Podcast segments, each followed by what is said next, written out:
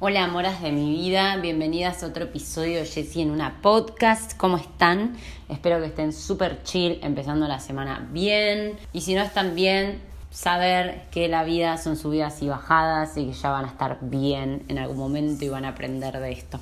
Bueno, reinas, este episodio tenía ganas de continuar, como hacer la parte 2 del anterior, porque me quedé con ganas de aclarar un par de cosas. Yo soy un, poquito perfeccionista con el tema de la comunicación y con tratar de dar un mensaje lo más claro posible. Y cuando lo escuché de nuevo me di cuenta que al dar el ejemplo de las flores y de cómo las flores son todas hermosas y todas diferentes a la vez y todas atractivas a la vez, como que siento que me fui un poco ahondando en ese tema y me fui por la rama de la estética, que ustedes ya saben que para mí es clave igualmente. Yo soy súper fan de que, de que está re bueno prestar la atención a la estética y a sentirnos bien con nosotras mismas. De hecho, hay un episodio en el que hablo de eso específicamente pero siento que ahondé un montón y que quedó ligada la idea de que nos la creemos cuando lo que vemos en el espejo nos gusta. Y entonces quería hacer esta parte 2 para ahondar un poco en este tema, que también hay otros episodios en esto, en cómo construimos el autoestima, pero quería aclararlo acá. Cuando uno se la cree, en general no es por lo que vemos en el espejo, porque la realidad es que aunque vos seas Megan Fox de cuerpo y cara, onda divina, el estereotipo de belleza, ponele, y te mires al espejo, si vos no tenés tu autoestima construida, si vos no, estás bien con vos a un nivel personal, te vas a sentir una mierda igual,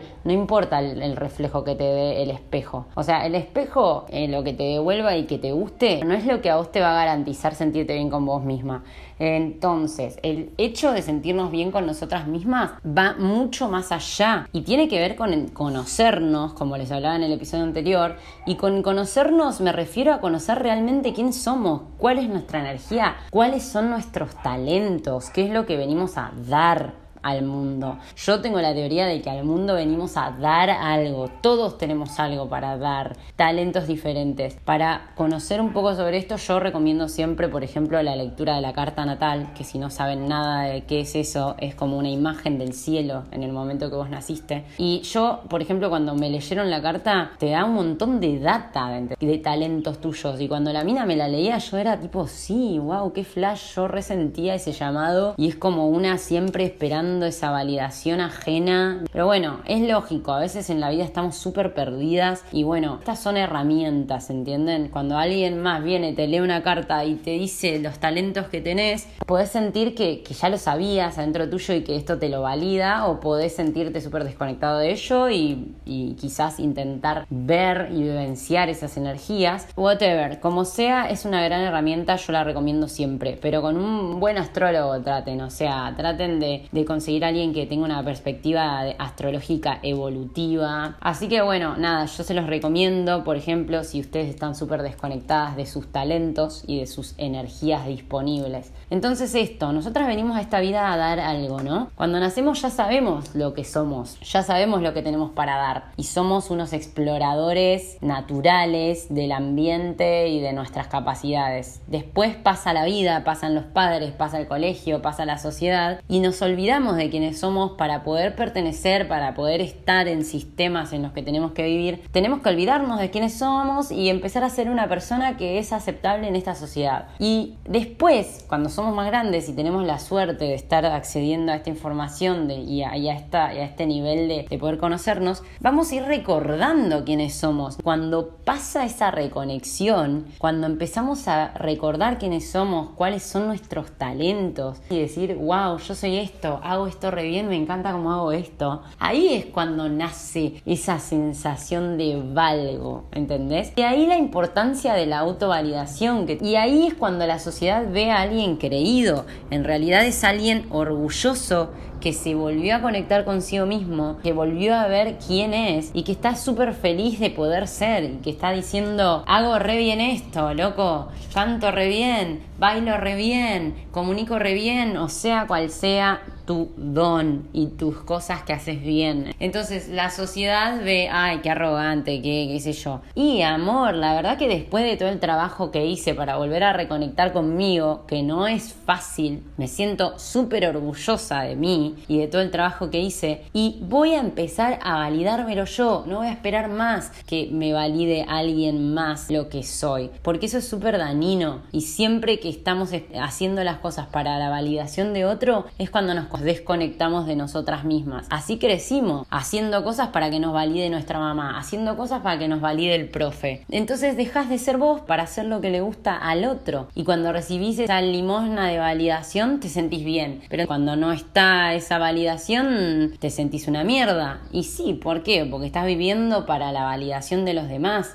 Entonces a esto yo iba en el episodio anterior de buscar ser creídes y buscar creérnosla. Porque tenemos que romper con ese ciclo de que vivimos para que le guste al otro. Y cuando conectamos con nosotras y estamos orgullosas de, haber podido conectar, porque encima nos costó un huevo, la verdad tuvimos que atravesar 80.000 miedos, miedo al rechazo, miedo al abandono, porque mirá si yo empiezo a ser yo y no le gusta al otro. Y me deja de querer mi mamá y me deja de querer mi familia y no pertenezco más a este lugar. Son un montón de miedos y barreras las que una pasa para volver a conectar con su ser, para ver las cosas buenas que una tiene, como para encima no poder decírnoslo a nosotras mismas. O sea, bueno, nada, esto, amoras. Entonces a esto era lo que iba yo con el seamos creídas, aspiremos a ser creídas, pero desde un lugar de amor propio y de decir, estoy muy orgullosa de esto que pude reconectar conmigo misma, muy orgullosa de estos talentos que, que tengo, gracias. Aparte, chicas, hay una sensación que te da alinearte con quien sos. Es una sensación de fluidez, de que es por ahí, de comodidad, que yo no te la puedo explicar. No importa si después vos lo tenés que ir perfeccionando a eso. Porque obvio, cuando una empieza a hacer algo, lo tiene que ir perfeccionando. O sea, una descubre que su talento es, no sé, eh, la comunicación. Y bueno, vos vas a empezar y vas a comunicar mejor en 10 años, ¿entendés? Que cuando empezaste. Pero más allá de eso, una siente una energía de que es por ahí, más allá del miedo y más allá de todo, siento que cuando empezamos a hacer lo que tenemos que hacer, se siente en todo el fucking cuerpo, ¿entendés? Y nada, es súper hermoso y también es súper inspirador para otros. Entonces, esto, como siempre les digo, siendo nosotras, ayudamos a otros también a que puedan ser, porque es como algo que se desparrama. Entonces, bueno, amoras, nada, quería hacer este episodio de parte 2 para dejar en claro que hasta llegar a ser creída tenemos ese caminito de reconectar con nosotras y de conocernos. Espero que podamos estar haciendo todo este trabajo que no nos desmotivemos porque es un trabajo que a veces no tiene un tiempo porque a todos les puede llevar diferentes tiempos, no sé cómo decirlo. A alguien le puede caer en una ficha en un segundo, otro puede tardar dos años, otra puede tardar dos meses. O sea, no hay tiempos, pero no nos desmotivemos y siempre estemos intentando conocernos. Es muy importante eso. Y una vez que lo logremos, que nadie nos venga a decir que no podemos decir nosotras lo hermosas y fantásticas que somos porque la realidad es que eso es lo que somos todos, nada más que tenemos que hacer este trabajo de aprender quiénes somos para poder verlo. Y que vos lo hayas hecho y estés muy contenta de ello y lo aceptes y lo digas, no le hace daño a otra persona, simplemente le está mostrando en dónde se encuentra. Así que bueno, amoras, espero que tengan una semana hermosa y que se cuiden y que entrenen y bla, bla, bla. Y nos estamos viendo en el próximo episodio. Les mando un abrazo gigante. Recuerden que si les gusta el capítulo se lo mandan a una amiga. Upa. Espero que, que estén bien, reinas. Y nada, les agradezco siempre por la buena vibra y les mando un abrazo gigante. Las amo, cuídense mucho.